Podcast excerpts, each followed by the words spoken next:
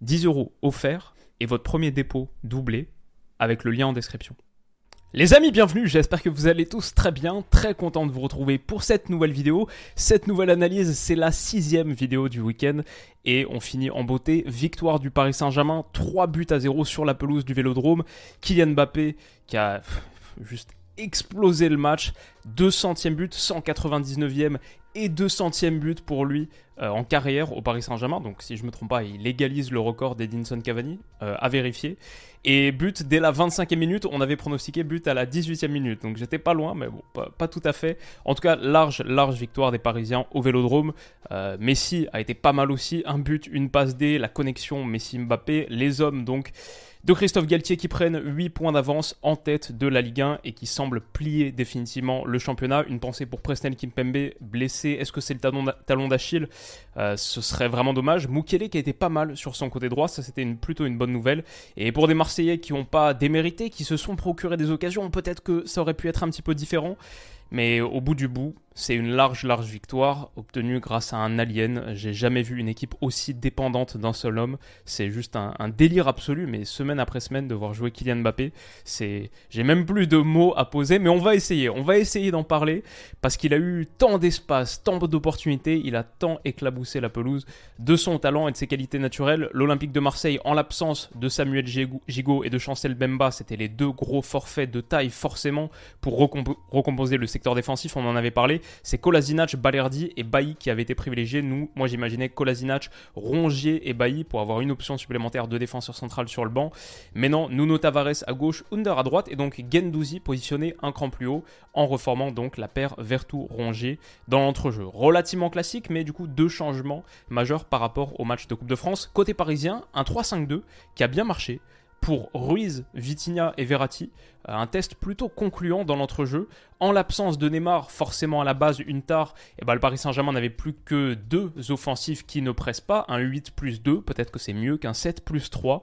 Et ça a plutôt pas mal fonctionné. Nuno Mendes, évidemment, son entente avec Kylian Mbappé, sa qualité de percussion, de vitesse, bon, ça fait beaucoup, de différence. Et Nordi Mukiele, qui revenait de blessure après un long moment, quoi, un mois d'absence, un truc comme ça, qui avait été pas mal en plus avant son mois d'absence, Test concluant. À voir si Hakimi revient pour le Bayern, si ce sera a priori plutôt Hakimi quand même, mais c'est bien pour le Paris Saint-Germain de disposer de cette option, encore plus quand on sait qu'il peut jouer central avec la blessure de Kimpembe. Mais bref, ne nous projetons pas trop, le test concluant réussi par les hommes de Christophe Galtier, l'échec du plan d'Igor Tudor, ou en tout cas le plan d'Igor Tudor, mis en échec par la foudre de Kylian Mbappé. Pourtant, l'Olympique de Marseille a eu les occasions et peut-être que ce match aurait pu être différent, peut-être qu'il aurait pu tourner de manière différente si ici, au bout de cette superbe incursion et percée de Ruslan Malinowski, un joueur que j'adore comme vous savez, qui a très très bien infiltré cette zone et qui ensuite, externe pied gauche, va donner un ballon dans cet intervalle pour Nuno Tavares. Si ça, ça avait été mieux exploité par Tavares, Kimpembe se claque, ou en tout cas, peut-être c'est la rupture du talon d'Achille, si c'est effectivement euh, cette zone qui a été touchée. Mais Nuno Tavares se retrouve avec un énorme, énorme espace. On a vu beaucoup d'espaces qui ont été trouvés dans cette partie par les deux équipes et celui-là, ça doit aller au bout. Le problème pour Nuno Tavares, c'est que le Paris Saint-Germain a un autre Nuno supersonique quasiment autant que Kylian Mbappé qui revient, mais Tavares a trop tergiversé. Et c'est dommage parce que même si ce Nuno-là est un alien et que Kimpembe s'était blessé sur l'action, etc., c'est dommage parce que Tavares il aura une deuxième occasion, 5 minutes plus tard, sur ce ballon centré de Matteo Gendouzi, à l'intérieur d'une charnière du coup recomposée avec Kimpembe qui sort, Danilo Pereira qui rentre. Le PSG a quand même montré que là il y avait encore quelques lacunes. Même en fin de match, ils ont concédé des grosses occasions. C'est pas non plus la satisfaction totale sur toute la ligne absolue Paris. On a vu quand même des zones de fébrilité et là Tavares peut-être peut marquer à nouveau ici.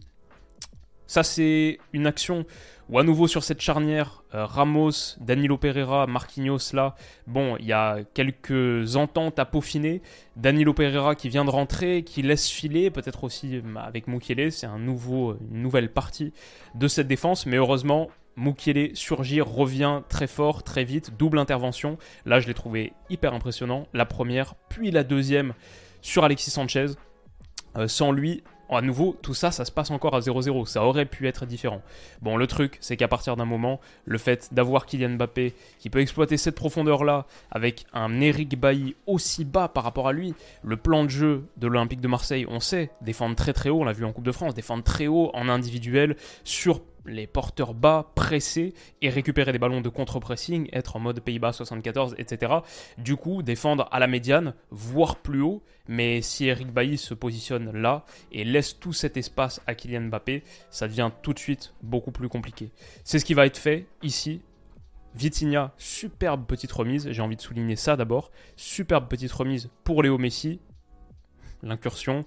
Et derrière, l'appel de Kylian Mbappé, l'appel croisé comme ça, qui prend Bailly. Il s'attend pas à le voir là, personne s'attend à le voir là, mais c'est là que l'espace est, et Messi retarde sa passe jusqu'au bon moment, jusqu'au dernier moment. Cet appel croisé comme ça de Kylian Mbappé, il est absolument, absolument magnifique, tranchant, précis, et ce ballon mis dans l'intervalle, trouve Kylian Mbappé, qui croise pied droit. Euh, c'est super bien fait parce que c'est vraiment euh, croisé rat de terre, en plus avec la pelouse qui avait pris un petit peu d'eau avant le match. C'est évidemment la bonne technique de finition, ça va fuser, ça va être très très difficile pour Paul Lopez. Et il finit donc à la 25e, pas à la 18e minute. C'était pas si loin, la célébration classique, l'entente avec Léo Messi et ouais, Igor Tudor qui réagit d'un coup. Forcément, mon plan, il peut pas tenir s'il se passe ce genre de choses. Mais peut-être que ce plan, il était impossible à tenir dans l'absolu avec la présence de Kylian Mbappé. C'était peut-être bon, quelque chose, une énigme impossible à résoudre dès le départ. Ça, c'est le second but, et j'ai envie de le souligner quand même parce que ça part d'un duel aérien remporté par Marco Verratti sur Matteo Gendouzi, qui est pas le meilleur dans cet exercice, mais là, quand même, perdre un duel aérien contre Verratti. Euh, faut y aller. Le truc qui est très très fort, bien sûr, et un motif d'optimisme, de satisfaction pour le Paris Saint-Germain, c'est l'entente Nuno Mendes-Kylian Mbappé, enfin, ce flanc gauche, qui en Europe a mieux quand tu peux trouver Kylian Mbappé qui en plus est plutôt doué dans ses remises comme ça, euh, dos au jeu, avec la petite talonnade dans l'espace, dans l'intervalle pour Nuno Mendes, qui aime bien ses dédoublements intérieurs, pas forcément extérieurs, intérieurs pour faire mal et pour lancer, avec en plus très très bonne feinte de corps là pour faire, pour casser la course de Nuno Tavares et ensuite la mettre juste devant Eric Bailly pour Kylian Mbappé. Là, la passe, pour moi, elle m'impressionne. C'est le geste qui m'impressionne le plus de tout ce que j'ai vu dans le match de Kylian Mbappé. Et pourtant, il y a des choses parmi lesquelles on peut choisir. Mais cette passe-là, comme ça, cassée parfaitement dans la bonne zone pour Léo Messi, la compréhension naturelle entre les deux, là, et en plus cette passe, elle est entre les jambes de euh, d'Eric Bailly, c'est sublime, c'est facile pour Léo Messi qui double le score en l'espace de quoi? Une dizaine de minutes à peine, très très simple. Bailly est pas loin, mais à l'image de son match qui a été désastreux, maintenant c'est difficile pour lui. Moi j'ai un peu de la peine pour lui. Tu reviens, c'est ta première titularisation en quoi? Un mois, un mois et demi, un truc comme ça. Et tout de suite tu dois défendre Kylian Mbappé à la médiane, forcément c'est plus complexe. Mais cette passe là, en plus, il était pas loin. Et derrière, il prend la passe claquée comme ça, qui casse bah, entre ses jambes. très dur. L'entrainte entre Kylian Mbappé et Léo Messi, les deux artisans de cet immense match réalisé par le Paris Saint-Germain, de cette large, large victoire au Vélodrome quand même, il faut le rappeler, dans un classique 0-3 à l'extérieur contre ton rival, le Dauphin de Ligue 1 qui venait de te sortir de la Coupe de France. Bon, la performance elle est de taille. Et derrière, ça déroule Kylian Mbappé dans un autre rôle. Là, j'aime bien Fabien Ruiz, son appel, ou en tout cas le fait d'écraser un petit peu cette ligne, de pousser pour libérer de l'espace à l'intérieur du jeu, notamment pour Léo Messi qui est en décrochage, mais même du coup pour Kylian Mbappé qui est en décrochage. C'est bien senti, Fabien Ruiz comme Vitinha d'ailleurs.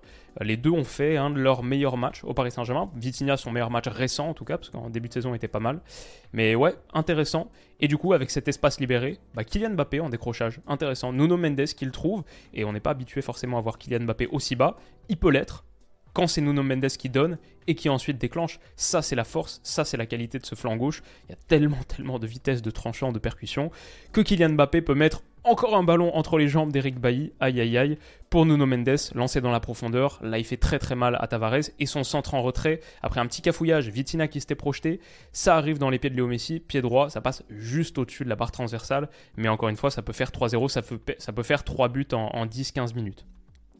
Sinon quoi, Fabien Ruiz, bonne récupération là sur Matteo Gendouzi, boum. Et le truc qui, m'a fait rire, j'avais juste envie d'inclure cette séquence parce que à quel point le, plan de jeu du Paris Saint-Germain et juste euh, la qualité pure de Kylian Mbappé fait que tu es tout le temps, tout le temps en train de le rechercher. Fabien Ruiz, il vient de récupérer ce ballon. Première chose, premier réflexe, hop, on lève la tête pour voir si Kylian est là. Ok, il est là. Ok, je baisse. Maintenant, je peux faire la passe. Et boum, il envoie. Alors, la passe est ratée. Mais euh, ça, peut-être ça, ça se retranscrit un peu moins bien en screenshot. Mais l'action euh, en réel m'a fait trop rire. C'est il vient de récupérer, il a même pas encore pris contrôle, possession du ballon, boum, il lève la tête, hop, il la rebaisse, passe direct pour aller toucher l'OVNI. Et derrière, bah, il y a eu des séquences un peu même comiques, hein, franchement. Nordi Mukele qui trouve Marquinhos en profondeur. Enfin, l'Olympique de Marseille, le, plan, je le comprends. Il a bien marché à l'aller, mais au bout d'un moment, il faut s'ajuster parce que là, l'idéalisme, entre guillemets, d'Igor Tudor fait que tu te retrouves dans des situations où le défenseur central, Marquinhos, peut mener à bien des dépassements de fonction et se retrouver en 1 contre 1 contre Paul Lopez. Sa frappe croisée, elle passe à rien et il a été pas loin de se rattraper. En plus, il va faire sa petite interview dans la foulée à la mi-temps pour dire qu'il regrette la déclaration sur le fait qu'on peut accepter de perdre, etc. Toujours est-il que le Paris Saint-Germain retrouve les vestiaires à 2 buts à 0 et on s'attend à une seconde période qui soit un peu une formalité. Ça va l'être parce qu'en plus, très vite, ça fait 3-0. Marquinhos pour Fabien Ruiz, très bonne première touche. À nouveau, le positionnement de Kylian Mbappé, là comme ça, à la médiane, avec Eric Bailly, un, peu, un peu choquant. Et derrière, hop, ça avance. Kylian Mbappé qui est trouvé. Moi, ce que j'aime bien ici, c'est que du coup, Messi, bien sûr, a suivi en trailer. Et ce que j'aime bien là, on le voit très très bien en plus sur l'action, c'est une fois qu'il a donné, il part pas immédiatement. Il attend que tous les regards soient bien tournés vers Kylian Mbappé. Il a un, un tout petit temps de pause, alors que moi je me dis, ok, Maintenant, il y a cette situation, les Parisiens, ils sont que 3. Le seul truc qui est possible de faire, c'est Kylian Mbappé qui prend la profondeur après avoir donné, qui demande le 1-2. C'est le truc le plus logique à faire en plus. C'est Messi à la passe, c'est Mbappé à la réception. C'est évident que c'est ça qu'il faut faire et c'est ça qui va se passer. Et du coup, je suis là, mais pourquoi il le fait pas tout de suite après avoir donné? Je, je m'attends à le voir là et ça arrive pas, ça arrive pas. Après, ça se passe en une seconde, une seconde et demie. Ça arrive pas, mais ouais, parce qu'il attend juste le temps que Tavares et Bailly soient retournés vers Messi. Maintenant, il est en dehors du champ de vision, il peut y aller, il peut s'infiltrer. Le ballon est superbe de Léo Messi, mais alors que dire de cette frappe pied gauche?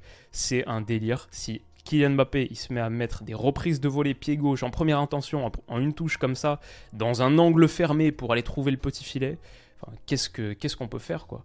C'est impossible. Et derrière, ouais, Kylian Mbappé, Nuno Mendes, l'entente encore une fois. Verratti, pardon, euh, Donnarumma, un autre Italien, fait un grand match derrière parce que l'Olympique de Marseille a plusieurs situations, en première mais aussi en seconde, pour au moins marquer le but de la consolation. Vitinha là, vraisemblablement, il doit marquer, c'est même pas le meilleur arrêt de Donnarumma parce qu'elle est un peu mise dessus, mais sur corner ou sur un centre, il a sorti une main ferme très très forte. Kylian Mbappé peut célébrer à la fin, ça fait 3-0. Désolé, je crois que mon écran il est passé en mode euh, night mode. Euh, peut-être que la couleur est devenue un peu orangée au fur et à mesure de la vidéo, parce qu'il est 23h pour mes yeux. Voilà, ça fait 5 minutes, je crois, que l'écran a changé de couleur. Mais juste pour dire euh, la conclusion d'un week-end qui était assez sympa sur la chaîne 6 vidéos, 6 analyses de match. Alors qu'est-ce qu'on a fait? On a fait Arsenal-Leicester. Tottenham-Chelsea, Manchester United, euh, la finale de League Cup contre Newcastle là au MPSG, Real Madrid-Atlético et un autre match du coup que j'oublie, à moins qu'on en ait fait que 5. Euh, on a peut-être fait que 5. Ah non, mais il y avait le prono de Paris Saint-Germain-Marseille samedi matin qui est sorti. C'est pour ça. Le prono de ce match, où j'avais dit match nul finalement, parce que je pensais que les... Marseille aurait plus d'impact dans ses remplaçants et que le Paris Saint-Germain moins, du coup, faiblirait. Pourtant, j'étais parti sur Kylian Mbappé buteur et j'avais dit un peu plus tôt que prévu. Mais voilà, avec ce gars-là, euh, d'un coup, Paris a une chance contre le Bayern. Maintenant, il faut le mettre au frigo, il faut le préserver. Il ressort pas avant le 8 mars. Il joue pas contre Nantes le 4. Et, qui, qui, sait ce qui peut se passer derrière. Voilà, les amis. Conclusion de ce week-end un petit peu foufou sur la chaîne, mais j'espère que ça vous aura plu. On se retrouve très vite pour une nouvelle vidéo. Euh, une petite surprise qui arrive dans les jours qui viennent. Donc, euh, hâte de vous la montrer. Et voilà, prenez soin de vous. On se dit à très vite. Bonne semaine, bonne fin de dimanche. Bisous.